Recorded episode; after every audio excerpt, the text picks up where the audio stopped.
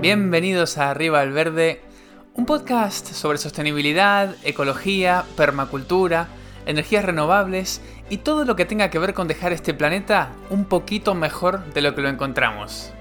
Soy Cristian y en cada episodio charlo con un experto para que nos cuente su forma de ponerle un poco más de verde a la vida. Porque queremos un mundo más verde. Y porque lo necesitamos.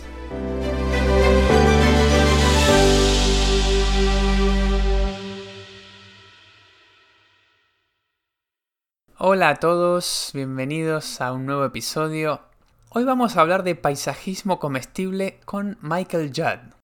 Michael es autor, permacultor y fundador de Ecologia, jardinería comestible y ecológica.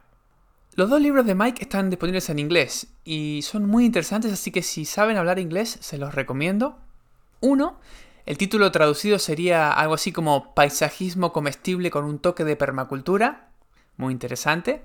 Y el otro, Por amor a las pau paus o bananos de montaña. Es un libro que habla sobre una fruta muy interesante de la que vamos a hablar en esta entrevista con Michael. Así que sin más, los dejo con Michael Judd. Michael, bienvenido al podcast. Es un honor que estés con nosotros. Gracias y saludos a todos. Qué bueno. Michael, yo te descubrí por un podcast sobre permacultura que escucho en inglés y cuando oí que habías trabajado durante una década en Latinoamérica y también en España, pensé, digo, bueno, a lo mejor habla castellano. Y resultó que sí, que hablas el castellano, así que es una suerte poder tenerte. Ahora, según entiendo, ya estás de vuelta en Estados Unidos, que es de donde, donde vives, ¿verdad? Así es, aquí vivo en Frederick. Yo soy de aquí, del estado de Maryland. Ah, pero yo he vivido uy, casi 18 años ah, en América Latina y y un año en España, pero desierto ahí por Amaría.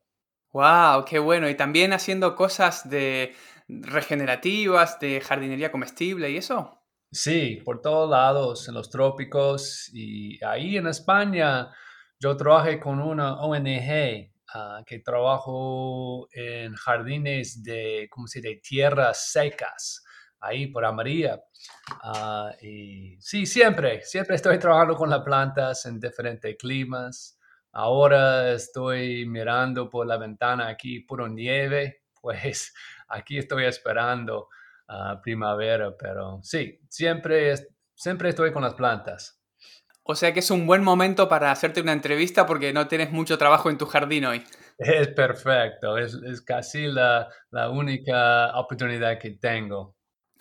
Bueno, Michael, yo soy un gran fan tuyo eh, y me parece que lo que haces es súper interesante. He visto cosas en YouTube, he bueno, escuchado podcasts eh, de tu trabajo, pero para quienes no te conozcan, contanos un poquitito quién es Michael Judd y a qué te dedicas. Un poco tu historia. Bueno, mi historia ah, con plantas ah, y español empezó con mi tiempo viviendo en América Latina. Hace 25 años ahora yo tuve oportunidad de vivir en la selva lacandona, que es la, la, selva que está por el sur de México con la frontera de Guatemala. Y ahí ah, vivieron los últimos mayas, uh, quien vivió adentro, el corazón de la selva. Eh, yo tuve oportunidad de ah, viajar y vivir con ellos por un tiempo. Y durante este tiempo yo, yo tuve la oportunidad a ver cómo vive ser humanos eh, con su medio ambiente por generaciones. Y vive en una manera donde se mantiene el bosque, la selva para comida, para materiales de construcción, para medicinas, para, para, cosas de arte y en, en una manera de balanza. Y por la primera vez en mi vida yo, yo miré cómo es posible que vivimos ah, en armonía con el medio ambiente. Y eso cambió mi vida bastante. Cuando yo salí de ahí, yo regresé a los Estados Unidos y buscando algo parecido. Y por, por suerte encontré el movimiento de permacultura, que usa muchos de los métodos de, de, la, de la gente indígena pero también al mismo tiempo la permacultura es muy moderno. Pues para mí fue perfecto porque yo tuve raíces, experiencia, cómo es posible vivir así y también un método en permacultura es cómo, cómo usarlo en el, mundo moderno, en suburbia, en las ciudades. ¿Cómo puedo ah, ah, usar este conocimiento en varios lugares? Y pues entre los años, uh, casi 18 años, yo vive por la más parte en diferentes lados de América Latina, 12 años en Nicaragua, donde yo empecé una ONG, ah, siempre con el focus de ¿cómo se seguridad de, de comida. Y ahí tenemos una, una finca que es un bosque combustible lleno de frutales, nueces, bambús, ah, muchas plantas medicinales. Y ahí yo tuve mucho éxito ah, aprendiendo mucho de la gente de la zona y también consiguiendo diferentes plantas de diferentes lados para hacer una diversidad para, para el futuro. Y vamos a ver, Hace 10 años yo regresé aquí a los Estados Unidos, al estado de Maryland, donde, donde está mi familia, mis padres. Y tengo una, una vida nueva. Tengo una familia joven, tengo una, una, una mujer bien poderosa y bella. Tengo una niña de año y media y un niño de siete años. Y aquí vivimos en una casa uh, ¿cómo se circular, hecho con la madera de la tierra y con paja, straw bale house. Ah, es algo increíble. Sentimos muy agradecidos ah, a vivir aquí. Tenemos muchos bosques de comida, jardines, crecimos hongos, hacemos clases aquí. tenemos un festival en otoño por la fruta popo que es increíble y crece aquí fuerte. Y el popo es ah, e-, el único miembro de la familia Anona, que es de los trópicos. Es una fruta increíble. Pero esta planta de popo se, se, como se migró por el norte por millones de años para vivir aquí en el norte en el frío, pero es una fruta tropical 100%. Yo viví, uh, como dice, muchos años en América Latina creciendo mucho de la misma familia nona. Y puede decir que la popo que crece aquí es una de las mejores frutas tropicales que conozco. Pues algo muy única.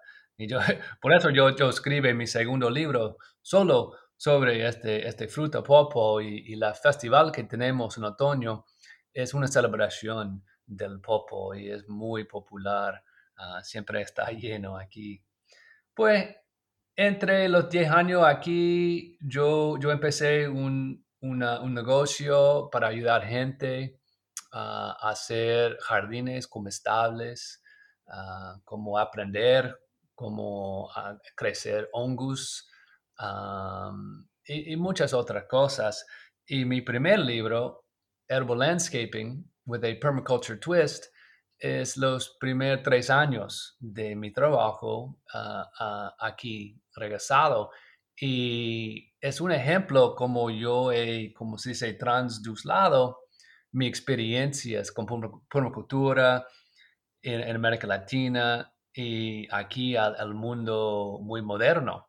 Eh, yo he tenido a cambiar como mira la cosa y que está muy bonito, fácil, mantener y también ayuda con los retos de, agua que tenemos por aquí, como proteger contra las sequías y, todo el tiempo mirando lindo. Pues aquí, aquí estamos. Y hace dos años empecé otro ONG aquí en los estados que tiene un focus sobre árboles de nueces sembrando nueces, más que todo castaña, bastante castaña de Asia, que produce muy bien aquí, y muchos otros nueces. Y, la idea es que los nueces crecen por 100, 200, a veces más que 500 años el árbol vive y da comida bastante a todo, todo, todo, toda la vida, no solo los humanos, pero a todos los animales. Es muy importante, ah, es un, llave ah, en, la, en la sistema ecológica. Eh, pues yo he visto en mi vida que sembrando y ayudando a otros a sembrar árboles nueces es la cosa más valiente que puedo hacer. Qué historia, Michael. Mientras hablabas pensaba, eh, me estás dando ideas para por lo menos siete u ocho episodios del podcast, ¿no? Porque hablaste de permacultura, hablaste de bosques de alimentos, hablaste de soberanía o seguridad alimentaria, hablaste del, popo que eh, en otros lados también lo he, lo he visto que le llaman banano de montaña eh, que me parece que es una fruta súper interesante para quienes quieren cultivar algo, digamos, tropical en un lugar no tropical. A mí me encantaría, yo no la he probado nunca, pero, pero ya quiero, quiero plantarla y quiero probarla. Bueno, en fin, tienes una historia realmente impresionante y bueno, y sabes un montón. Una cosa que te quería preguntar, mientras hablabas pensaba, es muy difícil trasladar el conocimiento que uno tiene, en tu caso, del trópico a un lugar donde el clima es completamente diferente? Porque claro, las plantas no pueden ser las mismas. Sí, sí, se puede, se puede. La, idea de permacultura eh, es, como, se dice, e, es, un base de, patterns. Patrones. Patrones de la naturaleza.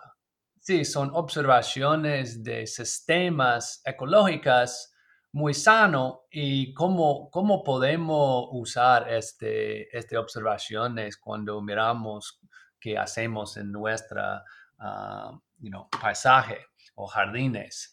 Y pues puede usarlo casi por todos lados del mundo. Pues cuando uno se puede mirar patrones, puede uh, diseñar su lugar, no importa de qué tamaño ni qué clima.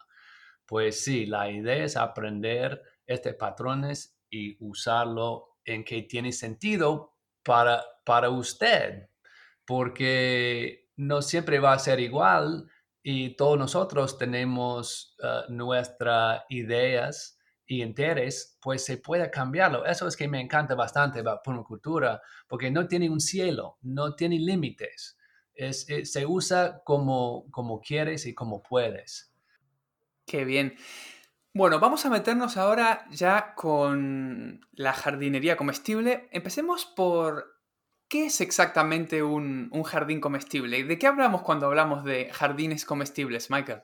Bueno, puede ser varios, varios diseños y estilos. Puede ser, bueno, voy a explicar cómo hago yo. Yo me gusta mucho trabajar con las plantas perennes que crece tres o más años sin sembrar, eh, por ejemplo, si estás sembrando moras. Si están sembrando moras, eh, tiene que sembrar una vez, tiene que abonar una vez, tiene que poner mulch una vez. Mulch es acolchado. Y se produce para uno para muchos años.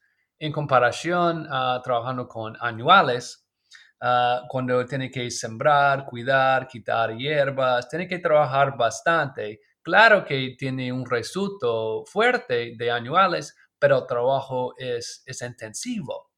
Y para mí, yo tengo muchos jardines, tengo muchas plantas y tengo muchas cosas que quiero hacer en, en la vida también. Por eso yo siempre pongo un focus sobre los perennes, porque son menos trabajo y más cosecha por a largo plazo. Eso no es que decir que, que no puede mezclar cosas. Y hay estilos de jardines comestibles que más que todos son anuales, mezclado con arbustos, tal vez ornamentales o tal vez arbustos que da fruta también.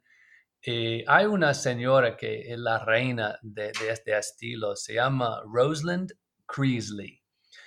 Y ella tiene libros que son muy bonitos, usa muchos colores y crece bastante comida. Y recomiendo ella y sus libros bastante para este estilo. Es algo intensivo si uno tiene tiempo.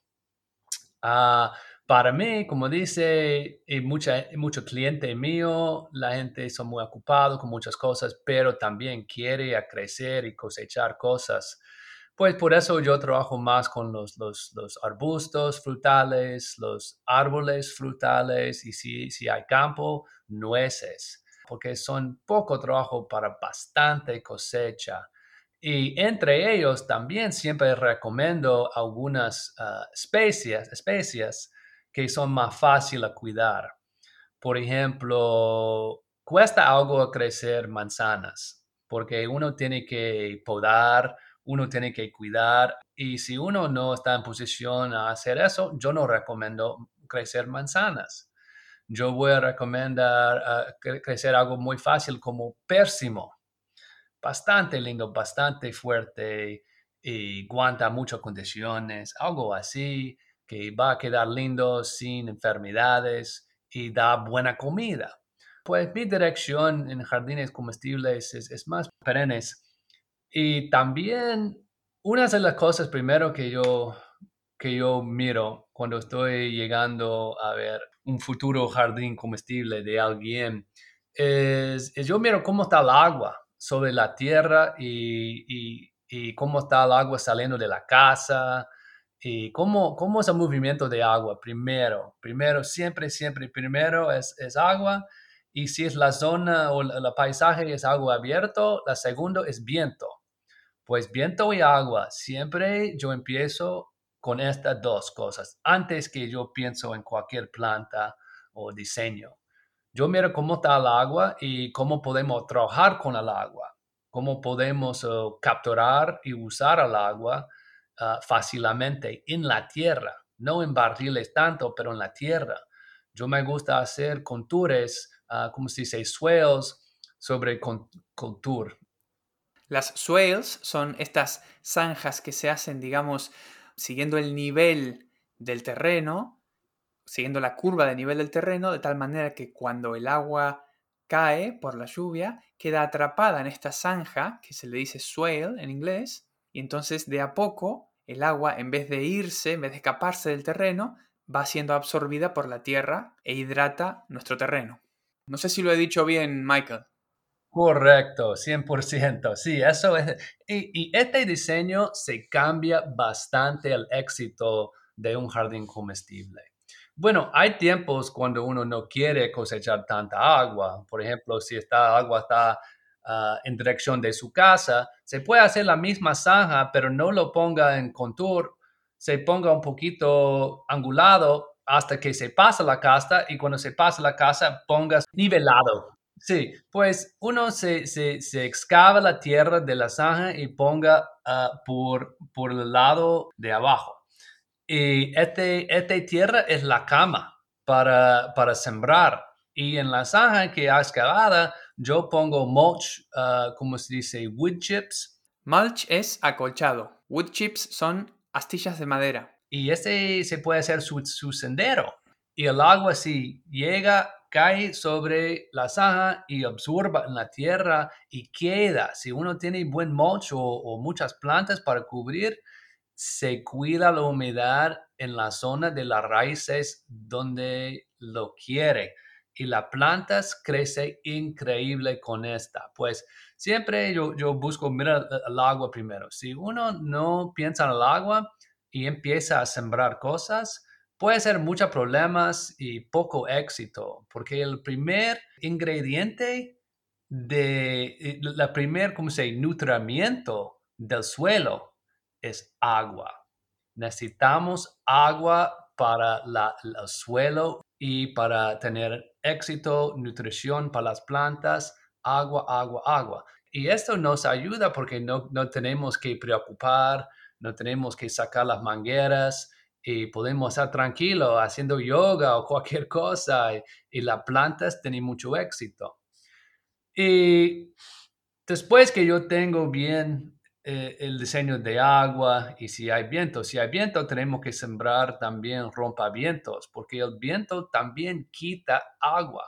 Se da estrés a las plantas, va a bajar producción y la salud de las plantas. Pues si hay, si, si hay viento tenemos que sembrar bastante rápido rompevientos. Y después de eso, yo, yo, yo también pido a la gente que quiere cuánto tiempo tiene uno para, para trabajar en el jardín y qué interés tiene para hacer jaleas o vino y qué quiere ellos, qué, qué va a salir de la casa para cosechar, qué da ganas. Y, en mi primer libro yo tengo muchas recetas de, ¿cómo se dice?, de, de cocktails. Porque yo sé que la gente en verano quiere hacer mucho, pero si quiere un cóctel va a salir, va a cosechar la fruta o, o la planta. Pues siempre estoy buscando dónde está interés de la gente para, para recomendar que siembra, no siempre cualquier cosa, siempre que, que vos y su familia y sus amigos va a cosechar. Y si después de algunos años la gente no está cosechando, quítalo. Después que yo tengo el agua, el viento y yo sé que quiere cosechar ellos, yo busco cómo poner plantas juntos para ayudar cada otro. Por ejemplo, si voy a sembrar un popo, voy a sembrar un popo sobre el suelo, sobre la cama, y cerca yo voy a sembrar una planta que fija nitrógeno por sus raíces y va a dar fertilizante a la planta. También yo voy a sembrar una planta que da uh, mulch verde con sus hojas, que me encanta lo más es el comfrey. El comfrey es la consuelda. Pero hay varias plantas con hoja grande. También las, las mentas, la hierba buena, cosas así. Si tiene campo y no está preocupado, si crece y, y corre un poco, eso ayuda mucho al suelo porque guarda la humedad, quita la hierba y el, el, materia orgánica se, da comida al suelo. Pues muy importante, mucho mejor que tener desnudo y, menos trabajo a poner mulch cada año. En esta manera está evitando mucho trabajo eh, adelante. Ya tiene agua, tiene, tiene su fertilizante sembrado, tiene su mulch y también el mulch también puede ser eh, algo que tiene muchas flores para más balance de insectos. Pues yo estoy siempre mirando cómo poner plantas juntos para ayudarles y evitar más trabajo para, para nosotros. Por lo que nos estás contando, hay muchas cosas a tener en cuenta, el agua, el viento, las especies que vamos a poner, lo que nos gusta, lo que crece bien en nuestra zona. ¿Es imprescindible contratar a una persona para que venga y nos ayude si queremos hacer esto nosotros o también lo podemos hacer por nuestra cuenta?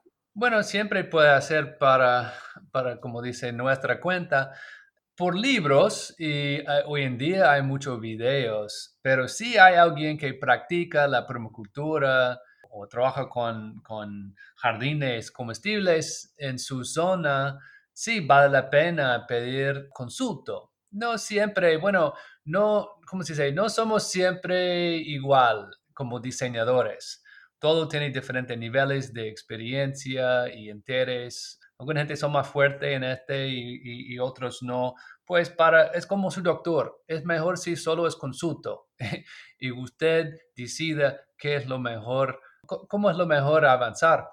Pues el primer libro mío, yo escribí eso porque no pude encontrar ah, material que es muy, como se dice, ah, how to, cómo hacer, eh, cómo hacemos. No quiero tanto leer las ideas, la filosofía, hay mucho de eso en, libros y, por otros lados, pero cómo hacemos y cómo hacemos simplemente, directamente y algo que voy a disfrutar.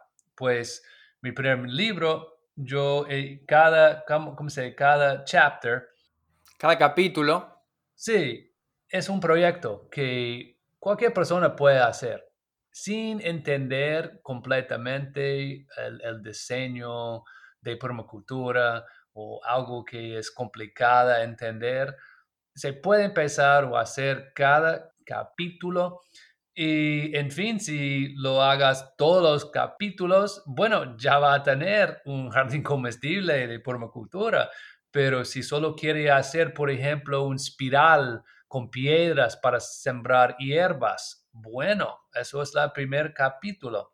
Si quiere hacer los, los, ah, los swales de, que hablamos, las zanjas sobre contour, eso es otro ah, capítulo. Y, y, así, si solo quiere aprender cómo crecer hongos sobre madera afuera, es otro capítulo y pues no es demasiado para uno. Y, por eso yo escribí el libro, porque no pude encontrar algo muy directamente.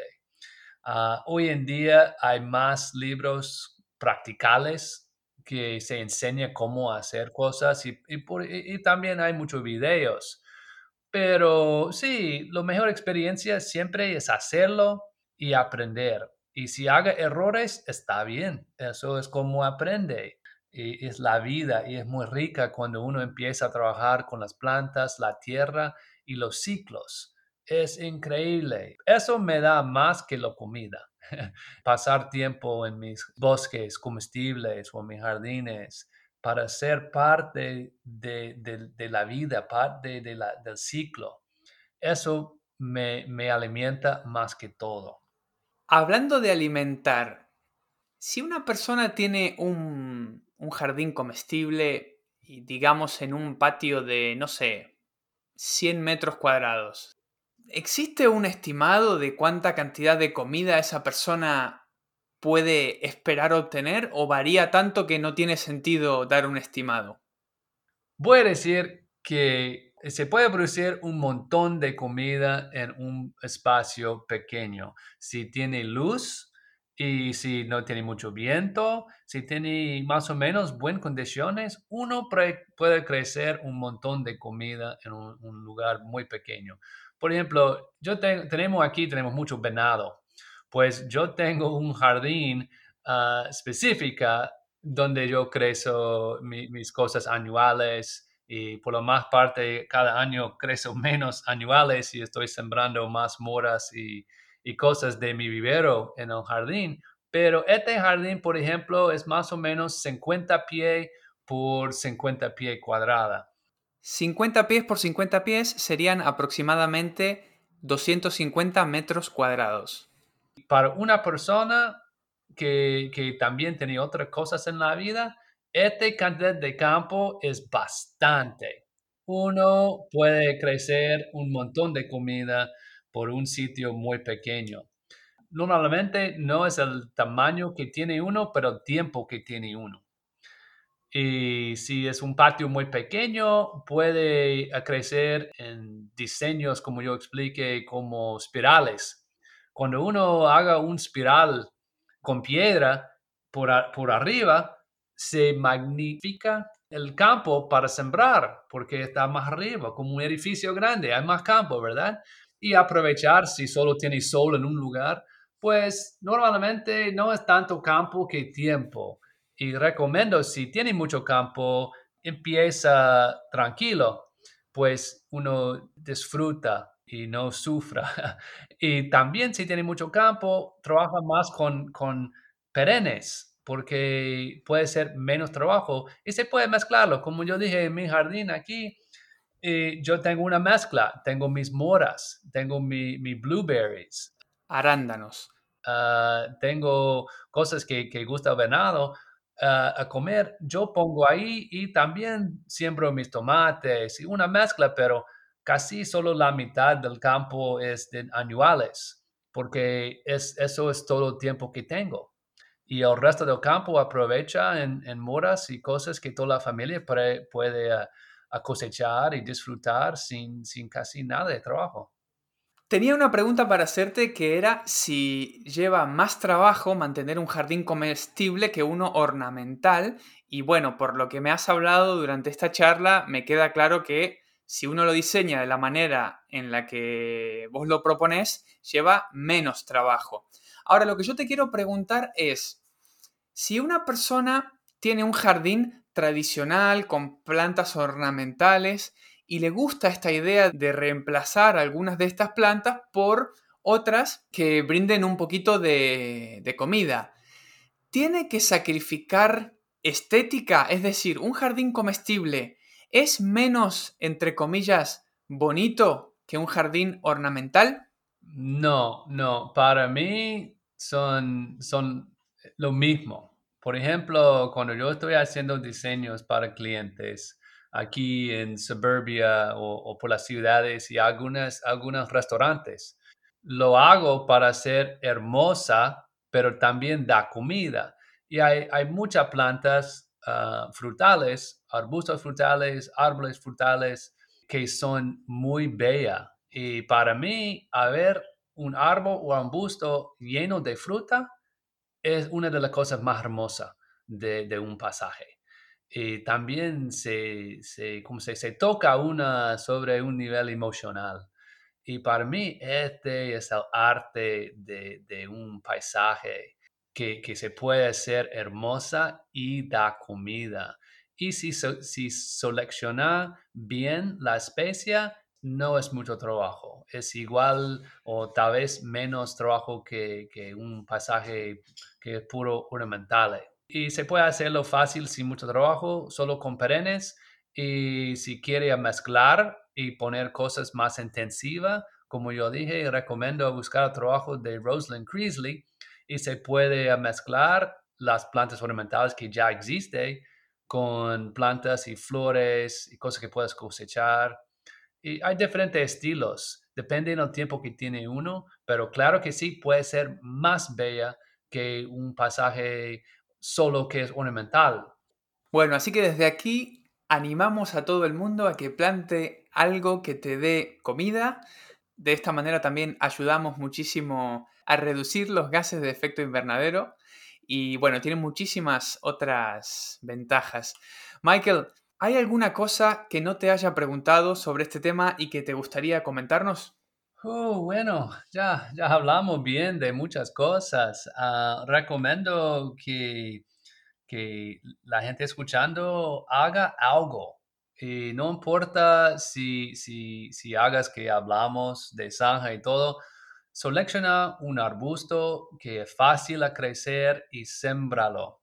Y cuando tiene éxito, va a seguir pues importante empezar, no siempre escuchar y leer, haga algo, puede ser pequeño y recomiendo que siembras algo que es fácil a crecer y de esa experiencia puede crecer y tener confianza, porque en realidad no, no existe una cosa como se dedo verde.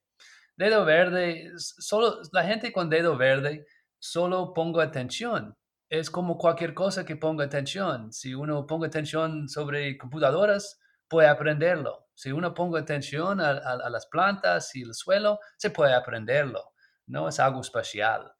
Bueno, eso es. Y, también voy a decir, si alguien tiene interés a traducir mis libros a español, yo estoy abierto a eso. Me gusta que está en más manos por, por todos lados del mundo.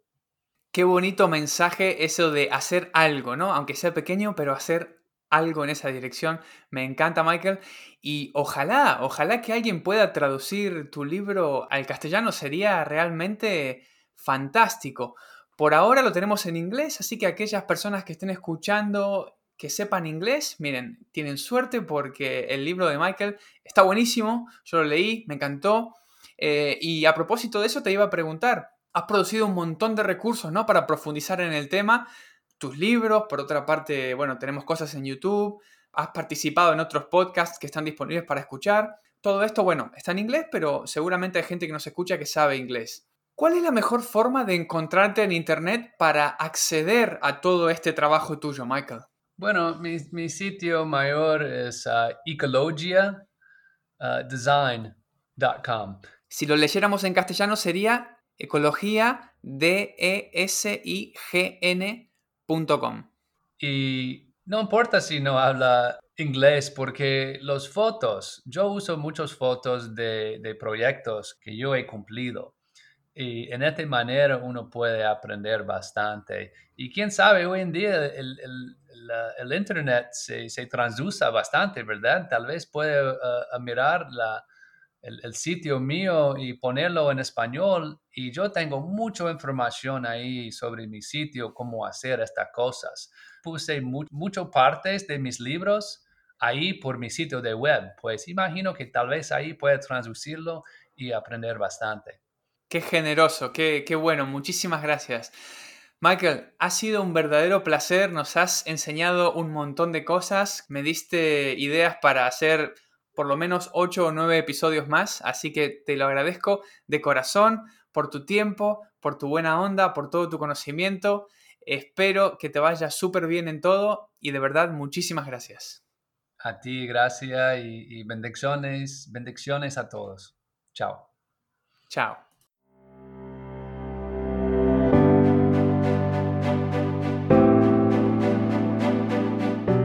Espero que te haya gustado este episodio de Arriba al Verde. Si es así, te invito a que dejes una valoración en la plataforma de la que te lo hayas descargado. Esto me ayuda a que más gente descubra el podcast y también su mensaje. Además, te invito a que visites arribaalverde.com y te suscribas para recibir un correo cada vez que saco un episodio nuevo. Hasta la próxima.